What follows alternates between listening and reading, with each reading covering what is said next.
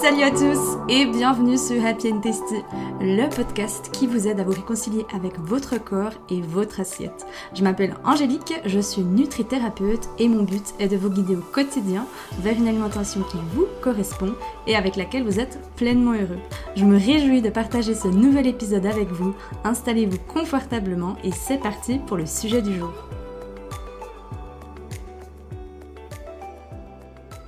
Hello tout le monde, hello les filles, je suis ravie de vous retrouver et aujourd'hui on accueille sur Happy and Tasty le podcast la belle Sandy. Sandy qui aujourd'hui va nous parler d'amour. Aujourd'hui on parle d'amour. Bienvenue euh, Sandy, merci d'être ici et de nous avoir rejoints. C'est un honneur de t'accueillir aujourd'hui. Bah, merci de m'avoir euh, invité euh, Angélique pour parler d'un sujet bah, qui me tient particulièrement à cœur.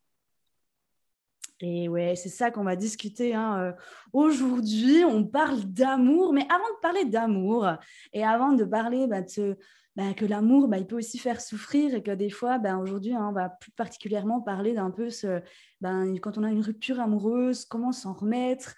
Mais avant justement d'entrer dans le vif du sujet, eh bien, parle-nous un peu de toi tu, tu viens. Euh, moi, j'ai un bon accent jurassien, donc normalement, on arrive à me, remettre. Mais toi, du coup, euh, d'où est-ce que tu viens? Alors, euh, bah, je m'appelle Sandy Kaufmann, donc c'est un nom suisse-allemand parce que je suis mariée avec un Suisse-allemand de Zurich. Donc, j'habite à Zurich avec mon mari et mon fils. mais à la base, je suis française, donc française de Lyon. Euh, immigrée en Suisse d'abord pour les études. Donc, j'ai étudié à Lausanne pendant euh, des années d'études. Et puis, depuis, je suis restée en Suisse. Donc, euh, j'ai un accent un peu neutre.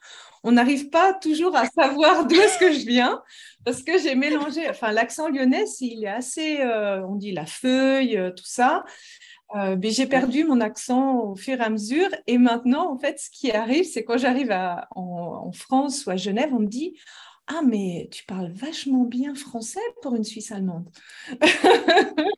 oh, oui, je vois, je vois. Et eh bien, tu sais que mon accent à moi, des fois, on me dit que je suis belge. Ah oui euh, des fois, c'est euh, tu es belge? Je suis là, non, je ne suis pas belge, je suis suisse d'un bon territoire.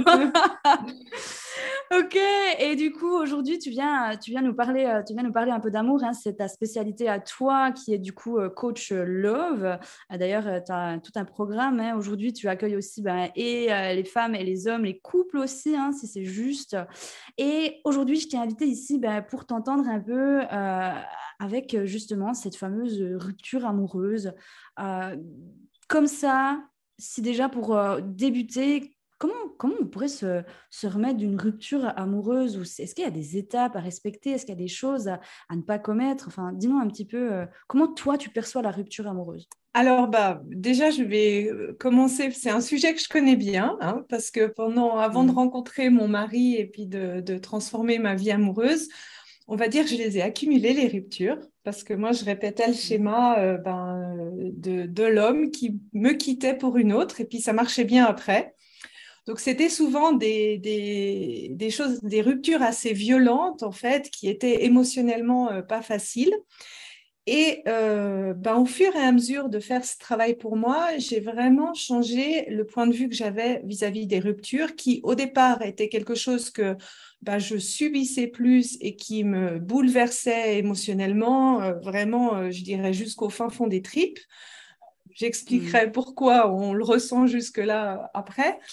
Euh, et puis, euh, jusqu'à arriver à ma dernière rupture où j'ai vraiment pris ça comme une chance, en fait, de transformer sa vie amoureuse.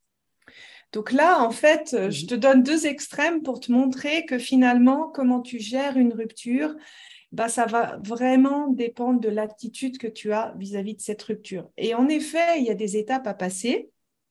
Alors, il y a plusieurs théories, euh, plusieurs différentes. Alors, certains mentionnent sept étapes, d'autres cinq étapes, etc., etc. Moi, je te dis ce que je pense. Euh, j'en ai noté cinq. Euh, c'est des étapes en fait qui se rapprochent un petit peu comme quand tu as le deuil en fait d'une personne qui, qui, part, qui est décédée. Euh, mhm. je dirais que la différence, elle est principalement dans le fait que bah, la personne, elle est encore là elle est quelque part dans cette terre et que ça peut être difficile parce que euh, tu te dis, ben, en fait, on s'est séparés, mais pas parce que la vie a choisi, mais parce que quelque part, on l'a choisi, donc soit l'autre, soit soi-même, ou soit les deux. Et mmh. euh, ça apporte en fait euh, peut-être un petit peu plus de réaction et de, de, plus de vagues émotionnelles dans le sens où on se dit, bah, en fait, c'est quand même, il y a un choix de l'autre, de nous ou des deux. Mais c'est vrai que ça, je te, rejoins. Alors moi, dernièrement, en plus, euh, bah, les happy women, elles le savent, hein, mais c'est vrai que je me suis séparée d'une très longue relation de 8 ans. Et c'est d'ailleurs pour ça qu'il y avait vraiment ce sujet, c'était vraiment quelque chose que j'ai vécu dernièrement. Et c'est vrai que ce que tu dis, je pense que, en tout cas personnellement, ce qui m'a le fait le plus souffrir, c'est comme si cette personne était en guillemets morte, mais elle est toujours ici en fait. Et, c'est ça, tu sais, c'est tout ce côté, se, se dire, ben, elle est toujours vivante, mais en fait, il n'y a plus de nous, en fait. Il n'y a plus toute cette histoire, tu sais, des fois qu'on s'était raconté. Et des fois, c'est ça, je trouve, qui nous fait un le plus mal. Ce, toute cette projection, c'est, ce futur, en fait, qu'on s'était créé. Avec euh, moi, typiquement, c'était euh, la maison, euh, les projets, les choses comme ça. Et c'est aussi tout ça que je trouve que tu dois dire au roi. Et pour moi, non seulement le, le choc, le moment T, mais aussi tout ce côté de ma vie, elle va totalement changer parce que tout ce que je m'étais construit, imaginé, ça sera pas réel en fait. Et euh, bah, si, je reprends le nom que tu donnes à ton cerveau, bah, ton Albert en fait. Euh, Albert le voilà. Mais Albert en fait, comme il n'y a pas une mort physique, il va hmm. toujours se dire et si? Et si, et si, et si, et si. Et c'est ça qui est dur parce qu'en fait, tu dois, euh, tu dois enterrer ceci. Et c'est une mmh. étape de mmh. plus que tu as. Alors, je ne dis pas que le, deuil du, décès d'une personne, c'est facile, hein, on est d'accord. Mais on va dire que ce mmh. enterrer du si, tu l'as en plus dans une séparation, euh, dans une rupture. Bah, Donc, euh, pour moi, en fait, euh, tu as vraiment ces cinq étapes. Et le premier, en fait, c'est ce côté, ce choc, en fait. Parce que de prendre une décision. Et là encore, souvent on dit, ouais, c'est la personne qui se fait quitter qui est dure, mais non. Mmh, mmh, mmh. Tu peux prendre cette décision et ça peut être autant dur pour toi que pour l'autre. Et même si la décision, elle est commune, ça reste dur parce que c'est un choc, parce que c'est un changement brutal d'un statut que tu as. Et ça te demande de redéfinir en fait ton monde. Totalement. Est-ce qu'il peut y avoir ce côté un peu... Euh, alors, je sais qu'ils font partie des étapes, mais tu sais, j'ai l'impression que des fois, ce choc aussi vient pas tout de suite. Tu sais, c'est comme s'il y avait un espèce de voile et que tu savais au fond de toi que c'est juste, c'est la bonne décision. Après, ben voilà, tu entames le côté, ben, la discussion en soi, quand ça sera acté. Mais tu sais, des fois, j'ai l'impression aussi, j'entends aussi souvent ça avec des copines qui m'en ont déjà aussi parlé, eh bien, ce côté, des fois, tu réalises pas, en fait. C'est comme si tu réalisais, c'est comme si ce n'était pas la réalité, tu vois, que tu n'arrivais pas vraiment à l'intégrer. Alors, est-ce que c'est quoi? C'est quoi? On se ment à soi-même pour ne pas souffrir? Est-ce que c'est notre cerveau qui nous joue des tours? Comment ça se fait qu'au bout d'un moment, il y a cette espèce comme de, ben, en fait, un, espèce de déni, en fait? Oui, alors c'est justement cette étape de choc, c'est souvent comme un déni. Pourquoi? Mmh. Parce que comme tu es en stress émotionnel, c'est mmh. plus ton cerveau rationnel qui est en jeu, c'est ton cerveau de survie. Et le cerveau de survie, là-dessus, il est super équipé pour survivre. Donc, quand il voit que ton choc, il est trop élevé pour toi, il va te le morceler. Il va stocker, en fait, toutes les émotions que tu as vont se stocker dans ton corps. Hmm. Encore plus fort au niveau de tes organes, ton foie, ta rate, ton estomac, ça c'est l'émotion du choc qui est souvent stockée dans l'estomac, en fait. Mmh mmh Et en fait, il va attendre que tu ailles un petit peu mieux pour te refaire sortir le truc. Et souvent, en fait, je te donne l'exemple. Si tu as es une mère et que tu as ton enfant dans la voiture et que la voiture, elle descend, mhm. ben, sous le coup du choc, tu vas la tenir, ta voiture, mhm. jusqu'à que les pompiers ils arrivent, même si tu n'as pas la force d'eux. Mhm. Ton corps n'est pas capable normalement d'assumer une force comme ça, donc il va encaisser, encaisser, encaisser. Et quand tu peux relâcher, il te ressort tout. Est-ce que du coup, ces moments de relâchement, quand le corps il sent que c'est le bon moment, est-ce qu'on peut dire que c'est le moment où on accepte que ben, la relation, elle est, elle, est, elle est plus? Et quand on accepte, en fait, en quelque sorte, d'accueillir cette souffrance et c'est là qu'on commence vraiment à entamer le, vrai deuil de la relation? Non. Non? Non, ça dépend. Ça, ça, cette première étape, en fait, c'est comment toi, tu arrives à gérer l'inconnu et les chocs. Hmm, ok. Ça indique pas où tu en es dans ton étape de deuil. Ça arrive, ça dit simplement, et la deuxième étape aussi, comment tu arrives à gérer l'inconnu, comment tu arrives à gérer quelque chose émotionnellement qui te dépasse. Et ça en rien un lien avec l'amour que tu avais dans cette relation. Et souvent, en fait, c'est ça qui fait peur parce que la personne, elle se dit, punaise, mais je suis tellement au fond du trou et le truc qui ressort, il est tellement énorme, c'est que j'ai dû faire une erreur. J'ai dû mmh. prendre la mauvaise décision. Ou ça, mmh. Et en fait, non. C'est concrètement comment ton cerveau de survie, il gère la survie. Donc en fait, est-ce que je t'ai coupé Non, non, euh, bah, en fait, ça va dépendre de comment toi, tu as géré la survie par le passé. Est-ce que là, du coup, c'est on peut parler de, confiance en soi, de la gestion des émotions, de comment justement dépasser certaines, euh, certaines peurs, hein, parce que pendant ces moments-là, j'ai l'impression que tu sais, il y a tout qui est servi un peu sur un plateau d'argent. Mais euh, du coup, est-ce que justement, ça a un lien avec euh, la confiance et l'estime que nous avons de nous-mêmes?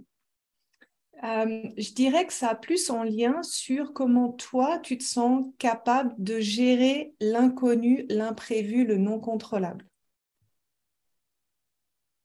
Donc, quelqu'un qui arrive à gérer l'imprévu, l'inconnu, le non contrôlable, il va avoir le choc, mais ça ça va hmm. pas être énorme. Par hmm. contre, quelqu'un qui a du mal, ça va être plus difficile. Et là, peu importe si tu as confiance en toi ou pas, mais c'est plus dans ce cas précis. Donc, je te donne un exemple. Quelqu'un qui a eu une naissance un petit peu compliquée. Hmm où il y a eu un peu d'inconnu, d'imprévu, les forceps, euh, le nombril autour du cou, une fausse couche avant. Il a déjà enregistré en soi que l'inconnu, l'imprévu, c'est quand même assez mortel, quoi. Hmm. Et donc, qu'est-ce qui va se passer quand la personne va vivre une rupture Cette étape de choc, ça va être l'enfer. Ça va pas du tout être lié à la relation, ou à ce qui s'est passé. ça va le ramener dans son passé et ses blessures et ce qu'il doit surmonter. Hein. On parle toujours de, cette, de cet éveil, euh, euh, de ce chemin, de cette évolution, de ce pourquoi on est ici. Hein. Je sais que toi aussi, c'est quelque chose que tu partages beaucoup euh, avec les personnes qui viennent chez toi. il y a vraiment ce, ce côté-là, en fait, pour pouvoir dépasser un peu les situations qu'on attire dans la vie ou plutôt qu'on vit. Euh, qui nous permettent de dépasser. Et c'est vrai que là, ça me parle beaucoup ce que tu dis avec euh, des fois des liens qu'on peut faire euh, dans comment on est arrivé sur Terre, notre naissance, notre éducation. Donc c'est vrai que ça, c'est assez incroyable comme, comme tout est lié au final. Hein. Oui. Et ça, c'est vraiment, donc c'est aussi bien dans cette étape de deuil mmh que dans cette étape où tu te, tu, comme tu coupes le contact avec un autre être humain, en fait, et mmh euh, physiologiquement, c'est comme si tu enlèves ta dose d'héroïne. Hmm.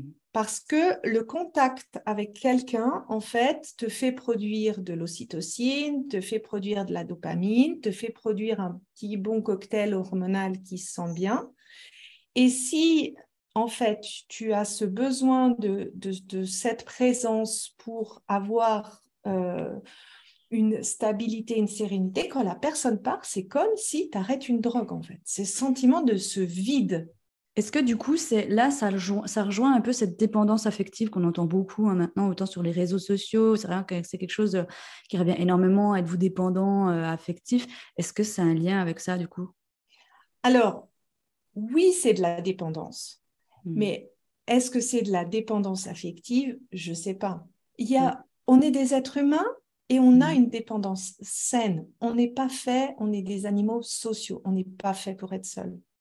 Mm. Alors, ressentir un vide quand on est avec quelqu'un qui part, c'est un processus qui est normal. Normal, oui. À nouveau, c'est pas en lien avec l'amour qu'on a eu vis-à-vis de cette personne. C'est simplement que on avait beaucoup d'interactions proches avec hmm. cette personne.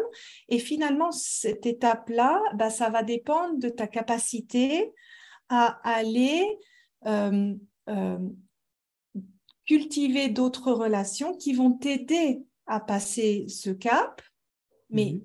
De là à dire que c'est de la dépendance affective, je dirais pas. Je dirais que la plupart du temps, tu es un être humain qui a besoin d'être en interaction avec des autres êtres humains. Et là, tu as un être humain important qui est parti. Et mhm. c'est normal que tu ressentes un certain vide. Tu as juste besoin d'arriver à être euh, dans l'amour de soi et de dire, bah voilà, là, j'ai besoin, j'ai besoin de câlin. Et c'est OK. Et ouais, et tu sais, il, y a beaucoup, justement, tu sais, ce sentiment, je ne sais pas si toi tu l'as déjà aussi vu, mais tu sais, de culpabilité.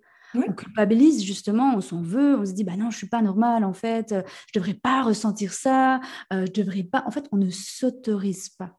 On s'autorise pas. Et moi, ça m'a été mon cas pendant longtemps, là, ces derniers mois. J'ai fait encore une fois bah, mon process hein, du deuil. Je suis passée par ces différentes étapes qu'on va encore euh, bah, continuer à développer. Mais c'est vrai qu'il y avait ce côté où c'est comme si, au bout d'un moment, je ne m'autorisais pas, en fait, à juste, hé, Angèle, tu as le droit, tu as le droit d'être de, de, triste, tu as le droit de ressentir euh, cette solitude, tu as le droit de vouloir un câlin quelqu'un. Et c'est vrai que ça, des fois, je trouve que le fait de ne pas s'autoriser, ah, purée, mais ça nous amène énormément de culpabilité. Ouais. Et c'est, et c'est, je dirais, la clé pour que la rupture se passe bien, c'est d'arriver à tirer les leçons sans se juger. Hmm d'être sa meilleure amie, de dire ouais, ok, tu as de la colère, mais vis-la ta colère. Mmh. Elle a une mmh. raison, cette colère.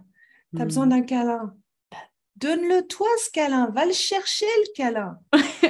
c'est vrai, eh! ça. C'est vrai. Eh non, mais vraiment, donne-toi un câlin. C'est vrai que le nombre de fois où des fois, il y a ce côté où tu sais, où, alors, si physiquement, on, on peut pas, on oublie qu'on peut se le donner à soi, en fait et c'est là où je trouve des fois qu'il y a ce côté où après on va aller, on cherche à l'extérieur en fait, on cherche, on se dit, euh, bah, euh, je vais, et c'est encore une fois, je pense que c'est vraiment humain hein, ce côté, mais je vais aller chercher euh, sur Tinder, je vais aller chercher ce, ce, besoin sur les réseaux sociaux, ce côté de, ce côté sociabilisé, tu vois, vraiment comme tu l'as dit avant, nous sommes des êtres humains, donc on est fait pour être des êtres sociables, pour être entourés, mais c'est vrai que des fois ce côté, on attend, on oublie juste cette petite cette étape des, hé, tu peux aussi te le donner à toi, en fait. Mhm. Et justement, dans cette phase de sevrage, en fait, un truc tout bête qui fait produire l'ocytocine, c'est l'automassage. Hmm. Donc, tu te prends une huile et tu te masses, et ça te fait produire de l'ocytocine.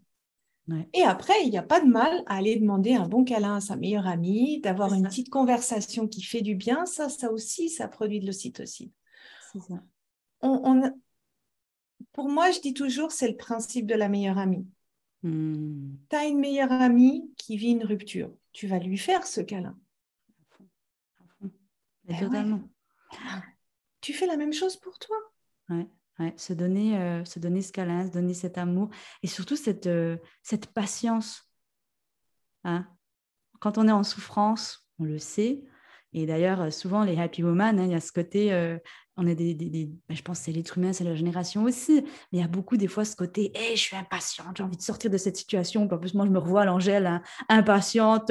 Non, non, non, non, moi, j'ai pas envie que ça ait un impact dans ma vie. J'ai envie d'être là pour les happy women. J'ai envie de continuer ma vie comme si de rien n'était. Et c'est là où j'ai commencé un peu à me trébucher. Puis la vie m'a dit, non, mais en fait, Angèle, là, tu vas juste prendre le temps pour toi, de te reconstruire. Et des fois, il y a ce côté, cette impatience, en fait, qui fait que non, non, j'ai vite envie de sortir de cette situation, vite, vite, vite et je prends pas le temps en fait juste de la vivre. Et comme tu as dit avant hein, typiquement avec cette colère j'ai le droit de ressentir cette colère c'est ok puis de l'accueillir en fait. C'est ça? Ouais. c'est justement ça en fait. C'est quand tu euh, plus tu vas aller dans je mets un couvercle sur mes émotions je ne veux pas les sentir plus ça va revenir en boomerang et en plus gros. Donc plus tu vas allonger le truc alors que plus tu vas accueillir Hmm.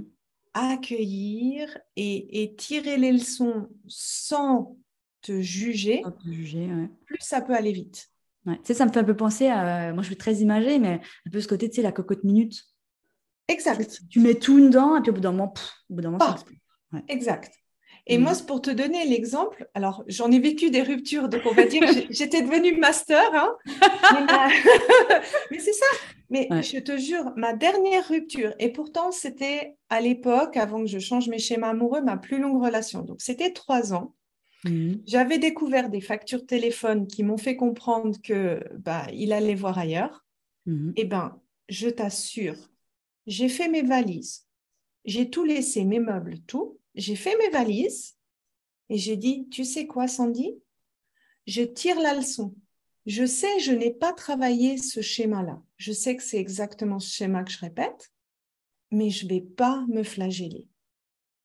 J'ai compris ma leçon, quand l'émotion, elle va arriver, je vais être ma meilleure amie, mais c'est fini le flagellement. Hmm. Eh ben, j'ai jamais vécu une rupture aussi zen de ma vie. Et pourtant, ça voulait dire que j'ai dû vivre en coloc, trouver une maison comme ça en coloc, pas avoir de maison pendant quelques mois, devoir racheter tous mes meubles. Mais j'ai jamais vu une rupture aussi bien. Et tu vois, j'ai bien fait de les prendre ces leçons. Parce que juste après, j'ai travaillé sur mon schéma et j'ai rencontré mon mari. Hmm. Comme quoi, et tu sais, j'ai lu quelque chose l'autre jour, mais ça m'a tellement, ça m'a tellement euh, parlé. Euh, Eckhart Tolle qui disait dans un de ses livres combien de relations vous avez besoin pour vous rapprocher de la foi?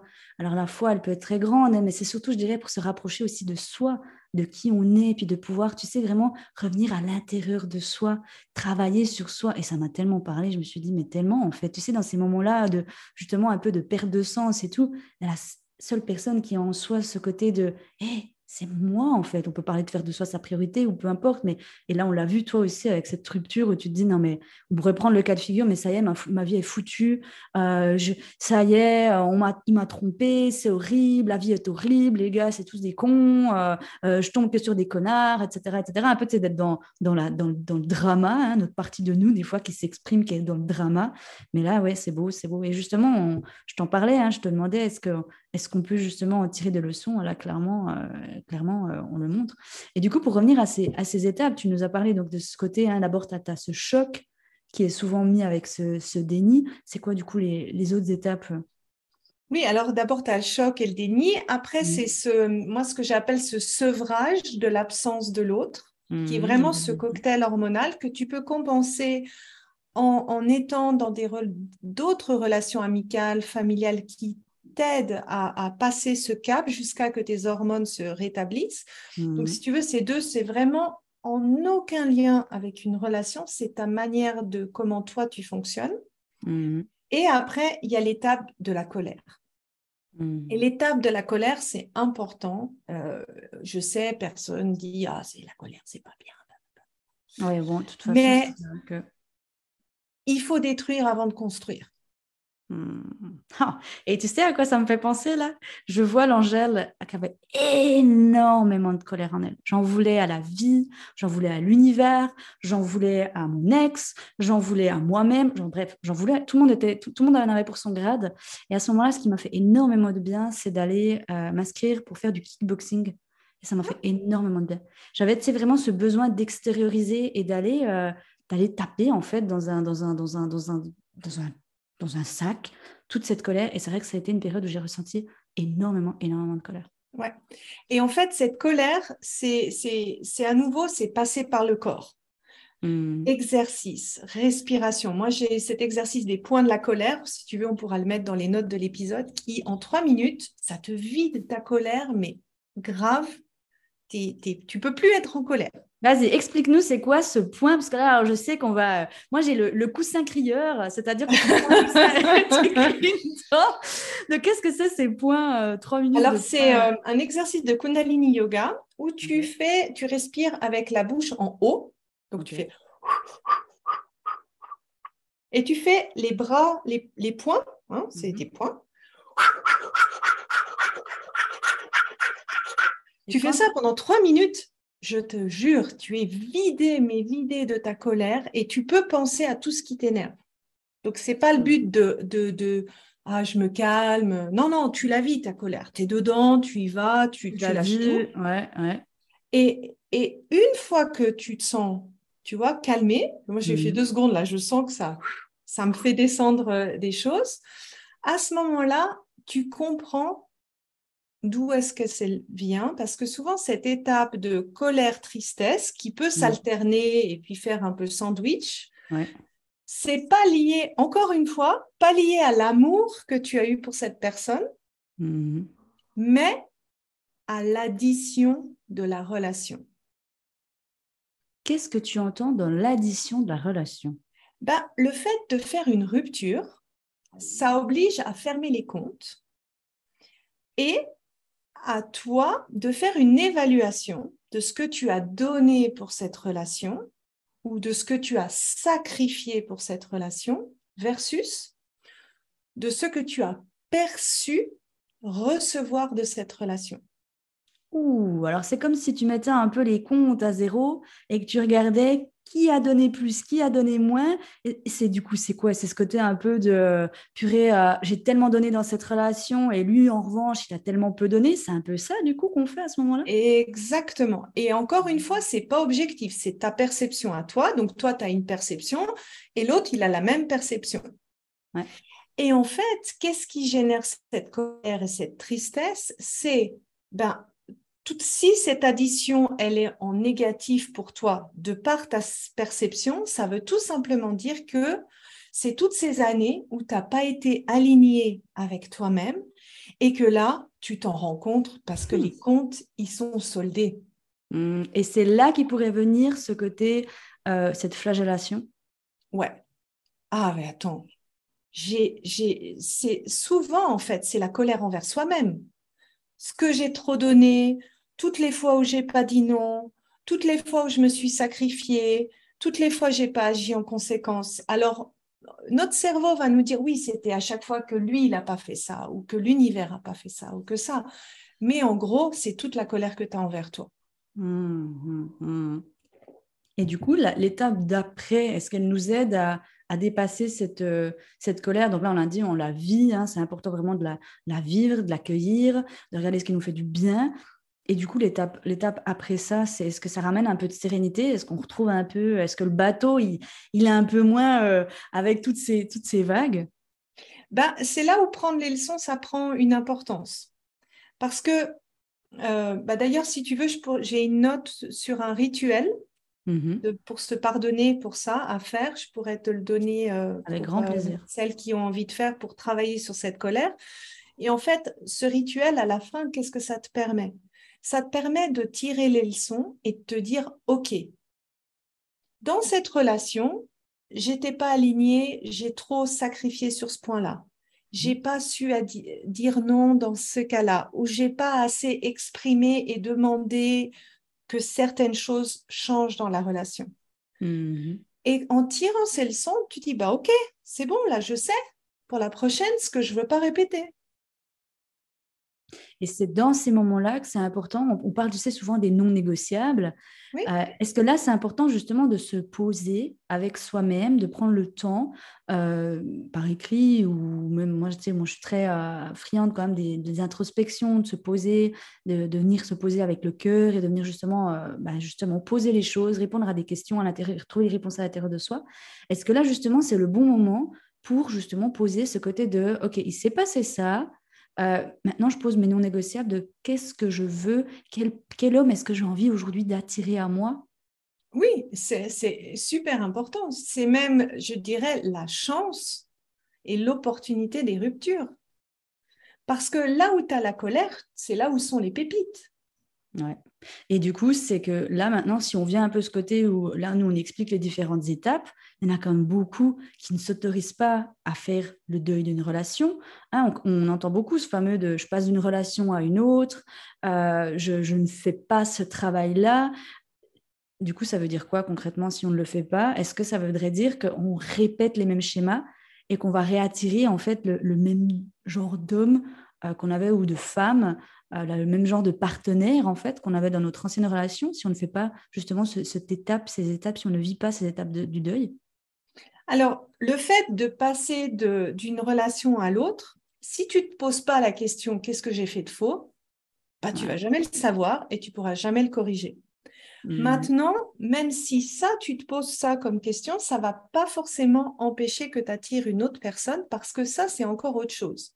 Ça, Mhm. c'est tes schémas amoureux qui sont, qui, qui, si tu veux, influencent quelque part tes comportements, Mhm. mais qui peuvent pas, ou qui pour moi, simplement prendre conscience des choses ne va pas t'empêcher d'être attiré par le même type de personne. Ça, je peux en parler un petit peu après. Mais si tu veux, cette étape de colère et Mhm. cette étape de deuil, c'est important de tirer les leçons parce que si tu ne te poses pas ces questions, bah, tu vas continuer dans le même bateau. Ouais. Et là, c'est important d'être vraiment. euh, ça demande de l'honnêteté avec soi. hein. Ah bah, forcément. Ah ouais. ouais. Ce côté de se dire bon, maintenant, j'arrête de me voiler la face, je me pose et, euh, et on y va, quoi. Ouais. Mais c'est un peu comme la meilleure amie qui dit arrête de déconner là, ça fait Mm. des dix années que tu fais la même chose, tu ne te poses pas une question. Bah, tu... Des fois, il faut se donner des petits coups de pied dans les fesses. Tu sais à quoi ça me fait penser? Ça me fait penser à cette fameuse phrase qui disait Einstein euh, La folie, c'est de répéter sans cesse la même chose et de s'attendre à des résultats différents. Exactement. C'est ça? Ça, franchement, Ça ça, je- ça hein, t'es d'accord? Cette phrase, Ouais. moi, le, le nombre de fois où elle me parle, justement, des fois, tu es dans cette situation que tu répètes. Attends. On a les, les aléas de la vie euh, qui font euh, Lisbonne et, et la joie de la vie. Un.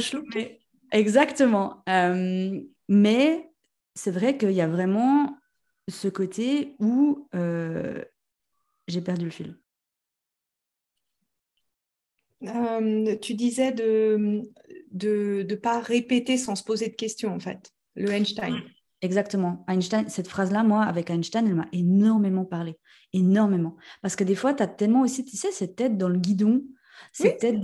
Dans- t'es- en fait, tu finis par vivre sous pilote automatique. Et, et des fois, je trouve qu'il y a vraiment, ce côté où, OK, j'ai reçu, entre guillemets, une claque de la vie, une deuxième, voire une troisième. OK, là, maintenant, il est bon que. OK, si je veux changer les choses, si je veux pas que ces schémas se répètent sans cesse et sans cesse, Maintenant, on va, moi, je suis au sein de la Bien Testige, on va soulever les vieux tapis. C'est vraiment, comme dit, c'est d'être honnête avec soi et d'être, comme tu dis, sa meilleure amie, puis de se dire, hé, au bout d'un moment, là, euh, je vais me poser parce que je veux plus ça, en fait. Oui, moi bah, j'ai un programme en fait pour les gens qui ont des ruptures où justement je propose que les gens fassent ce stop. Parce que Hmm. si tu ne te fais pas ce stop, en fait, bah, comme tu dis, tu continues un, une tra- un tracé que tu n'as pas consciemment décidé. Mhm, mhm, C'est ça le risque. Et c'est la même chose pour cette phase de tristesse, en fait. La phase de tristesse, ça te dit plus ou moins la conséquence du non-alignement que tu as eu qui t'a causé la, ca- la- la colère que ça a sur toi. Et cette phase-là, en fait, c'est pour que tu comprennes la conséquence de tout ça, pour que tu aies, tu sois OK d'arrêter d'espérer sur cette relation et pour que tu te dises, dans la prochaine relation, je ne veux pas payer ce prix-là. Mhm, mhm, mhm. Ouais, ouais. Donc, c'est vraiment de voir euh, cette rupture, en fait, comme une opportunité, déjà de, de bah, est-ce qu'on peut dire de connaissance de soi, finalement? Eh ouais. Hein, finalement, Oui. ce côté de savoir qui je suis vraiment, et ça fait partie, euh, ça fait partie du, du- du chemin. Et euh, c'est vrai qu'après, du coup, cette période de, de colère, de tristesse, tu as parlé de cette période qui est importante, d'en tirer des leçons, de se poser avec soi-même. C'est quoi l'étape euh, l'étape d'après ça? Ben, la dernière, c'est acceptation et tourner la page. Et je dirais que là, c'est de se donner le droit Mhm. d'avoir une deuxième chance, de se donner le droit d'avoir une troisième chance, une quatrième et une cinquième. Et là, ça demande, en fait, comme notre cerveau, ben, euh, l'Albert, il va toujours aller nous dire, ah bah, ça va toujours être comme ça, ça va toujours être pas bien, de à chaque fois le ramener et lui dire, hé, il y a des milliers d'hommes sur cette terre. Merci. Nous sommes 8 milliards sur Terre. Il y en a bien un qui est différent. Et nous sommes Exactement. tous différents. Et ça, c'est important ce que tu dis. C'est vrai que ce côté de se donner, quand tu parles de chance, on est bien d'accord que c'est pas forcément en lien avec de, se donner une deuxième chance dans la relation qu'on vient de terminer. Mais quand tu dis chance, c'est plutôt de, de recroire à l'amour, en fait. Exactement. Et en fait, c'est beaucoup plus facile de le faire si tu as compris quelle est ta partie que tu dois changer. Hmm. Et moi, ce que j'incite aussi souvent, c'est de se dire, OK, quelles sont les choses que j'ai pas bien fait mais que, quelles sont aussi les choses que j'ai bien fait? Mmh Qu'est-ce mmh qui a bien marché? Là où est-ce que j'ai déjà avancé? Quelle est la partie qui revient à l'autre hein? Son sac à lui, son Albert à lui, son, ses agissements à lui. Et la dernière partie, quelle est la partie que je répète de mon passé? Parce que si tu vois que tu as eu une rupture, mais que en fait, dans cette relation-là ou la relation d'avant, ou la relation d'avant, il y a quand même un peu un trend qui se, qui se crée. Là, ça devrait te mettre les sonnettes d'alarme de dire, ah, là, il y a peut-être quelque chose de mon passé que je suis en train de répéter. Et c'est là où ça peut être intéressant d'aller un petit peu plus en profondeur mmh et de creuser sur quels sont les schémas amoureux que tu répètes, quels ont été tes modèles d'attachement et de faire ce travail de fond euh, pour éviter de retourner vers ce modèle. Parce que, en fait, ce cerveau de survie qui est responsable de nos vagues émotionnelles pendant la rupture, mhm. c'est le même cerveau qui est responsable de par qui on est attiré ou pas. Et un des principes, c'est qu'il va être attiré par des modèles que, que tu connais. Donc, si tu as l'impression de répéter toujours la même chose, d'être attiré par les mauvais modèles et de répéter toujours les mêmes ruptures, un peu comme moi j'ai fait, mhm. ça veut simplement dire que quelque part dans ton passé, tu as enregistré un modèle que tu ne veux plus maintenant ou qui ne t'est plus bénéfique maintenant. Hmm. Et là où peut-être j'ai une, une, vue un peu différente, c'est que ces mhm. modèles, ils sont enregistrés également au niveau du corps ils sont pas enregistrés que dans ta tête. Qu'est-ce que tu entends dans le sens qu'ils sont enregistrés au niveau du corps? Ben, ce cerveau de survie, tu vois, quand tu survis, tu dois bien courir. S'il y a un ours qui arrive, tu vas courir. Mhm. Donc, si tu veux, ton cerveau de survie, il a une connexion très forte avec ton corps, notamment par le nerf vagal. Mhm. ce nerf vagal, c'est ce qui te permet de de attaquer, fuir ou d'être bloqué, faire le mort au cas où mhm. ça peut marcher. Mhm. Quand tu as vécu des stress émotionnels, mhm. à chaque fois, ton cerveau de survie va se dire, OK, j'ai réagi de cette manière-là, donc j'ai rien dit ou j'ai pleuré ou je me suis bloqué. OK, j'ai un moyen de réagir, je le sauve. Je me pose pas, je suis encore vivant, donc ça veut dire forcément que ça a marché il va pas se poser la question si tu es heureux ou pas. Il va enregistrer ça et puis plus tu vas, il y a des expériences que tu vas plus répéter que d'autres selon euh, comment s'est passée la relation avec tes parents, avec tes amis, avec frères et sœurs, etc. Et ça, cette somme de tout ça, ça va créer tes modèles d'attachement. Mmh Mais ça va aussi créer comment ton corps, ton corps, les organes se sentent en sécurité vis-à-vis des autres. Ah, Et cette déprogrammation, en fait, il faut la faire à deux niveaux parce que sinon, tu vas, ton, ta tête va dire oui, oui, je vais essayer, mais ton corps, il va dire. Tu rigoles quoi? Pourquoi? Ah, mhm. Parce que le nerf vagal, il a quatre fois plus de pouvoir afférent, c'est-à-dire du corps à la tête, mhm et seulement un de la tête au corps. Parce que les dangers, tu le perçois pas par ta tête, c'est par tes sensations, c'est par tes sens, c'est par ton mm. corps. Donc si là, il y a un modèle qui est déréglé, eh bien, ton cerveau de survie, il va d'abord plus faire confiance à ton corps que à ton mindset. Hmm. Et c'est pour ça que pour moi, en tout cas, c'est important de, de déprogrammer ces surréactions. Hmm. On le voit souvent que, qu'il y a quelque chose enregistré dans le corps par les surréactions. Je te donne un exemple. Moi, quand il y avait euh, un partenaire qui ne me répondait pas à mon SMS pendant quelques heures, là, c'était parti. Je me hmm. dis, alors il est avec une autre, il va me quitter, ah, je sentais la boule au ventre. Tu fais directement des liens avec ça y est, ça se répète, le schéma se répète, etc. Et, ah, là, c'était mon, c'est mon corps qui était en survie, ce qui était en alarme. j'avais, je pouvais essayer de me raisonner par la tête autant que je voulais, ça marchait pas. Ah ouais. Il y avait une limite. Et Hmm. c'est pour ça que c'est, pour moi, en fait, ces schémas, c'est important de déprogrammer ça au niveau du corps pour Mhm. que tu puisses plus utiliser ton mindset, pour que tu puisses dire, bah, si je prends l'exemple là d'avant, ben, s'il ne répond pas dans les trois heures, peut-être qu'il travaille, peut-être qu'il n'est pas à côté de son téléphone. Il peut y avoir un million de raisons. un Voilà, million. il est peut-être Non, aux toilettes, il est constipé, enfin, tu sais pas. y voit plein d'amour et de rétablissement. Non, mais effectivement, je comprends ce que tu veux dire. Et c'est vrai que c'est là où on voit que hein, le, corps est lié avec justement le, corps physique, euh, le, corps, le corps émotionnel, le corps, euh, le corps mental, spirituel, et tout est vraiment lié. Et c'est pour ça que c'est vrai que c'est important de toujours faire des, pour moi, c'est la même chose, hein, ce côté de faire un travail qui est dit plutôt de fond et non pas que de surface, et vraiment se laisser le temps de justement aller se guérir et bah, justement, comme on en a parlé hein, dans cet épisode, mais vraiment de, d'accueillir, d'accepter, de se traiter comme sa, comme sa meilleure amie. Et si aujourd'hui, euh, avec tout ce qu'on a dit, tout ce qu'on a donné, des, des, des, des conseils, des, choses, hein, et vraiment un, un peu un espèce de, de, guideline, ou plutôt des différentes étapes qui, toi, en tout cas, aujourd'hui, en, tant que, en tant que coach, tu conseilles vraiment, et des étapes qui sont importantes à se laisser aussi le temps de les vivre.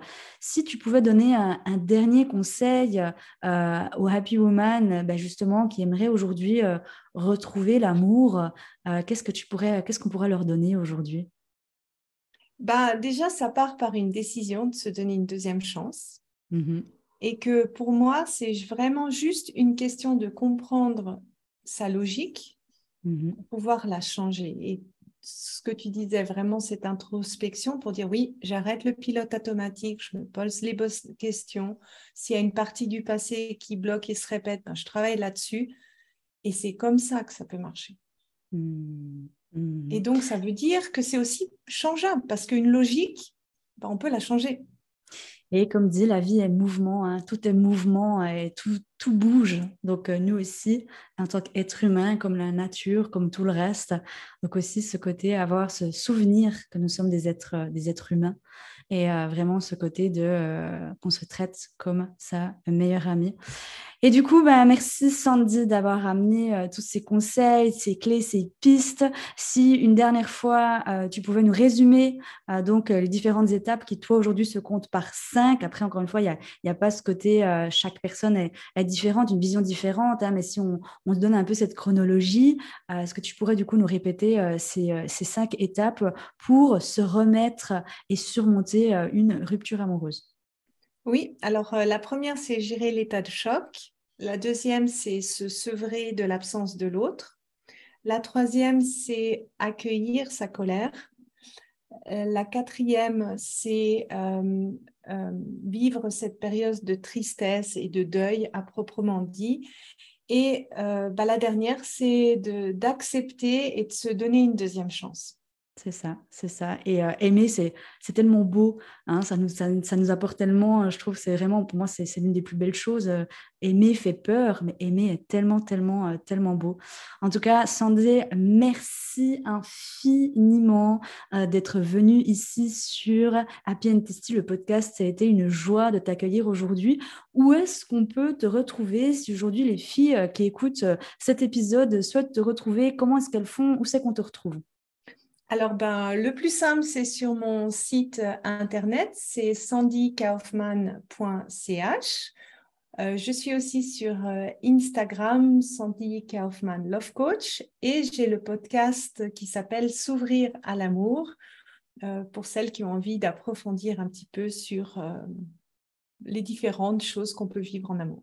Super, eh bien je remettrai toutes ces informations dans la description de cet épisode de podcast. Les filles, merci de nous avoir écoutés. N'hésitez pas à nous faire un retour euh, de cet épisode s'il vous a plu, s'il vous a parlé. Si vous pensez également que ça peut aider une amie ou une personne de votre entourage à justement surmonter et se remettre d'une rupture amoureuse, faites-le avec grand plaisir. Encore une fois, Sandy, merci infiniment d'être venu ici, d'avoir porté ta voix sur Tasty, le podcast. Et on se dit à bientôt.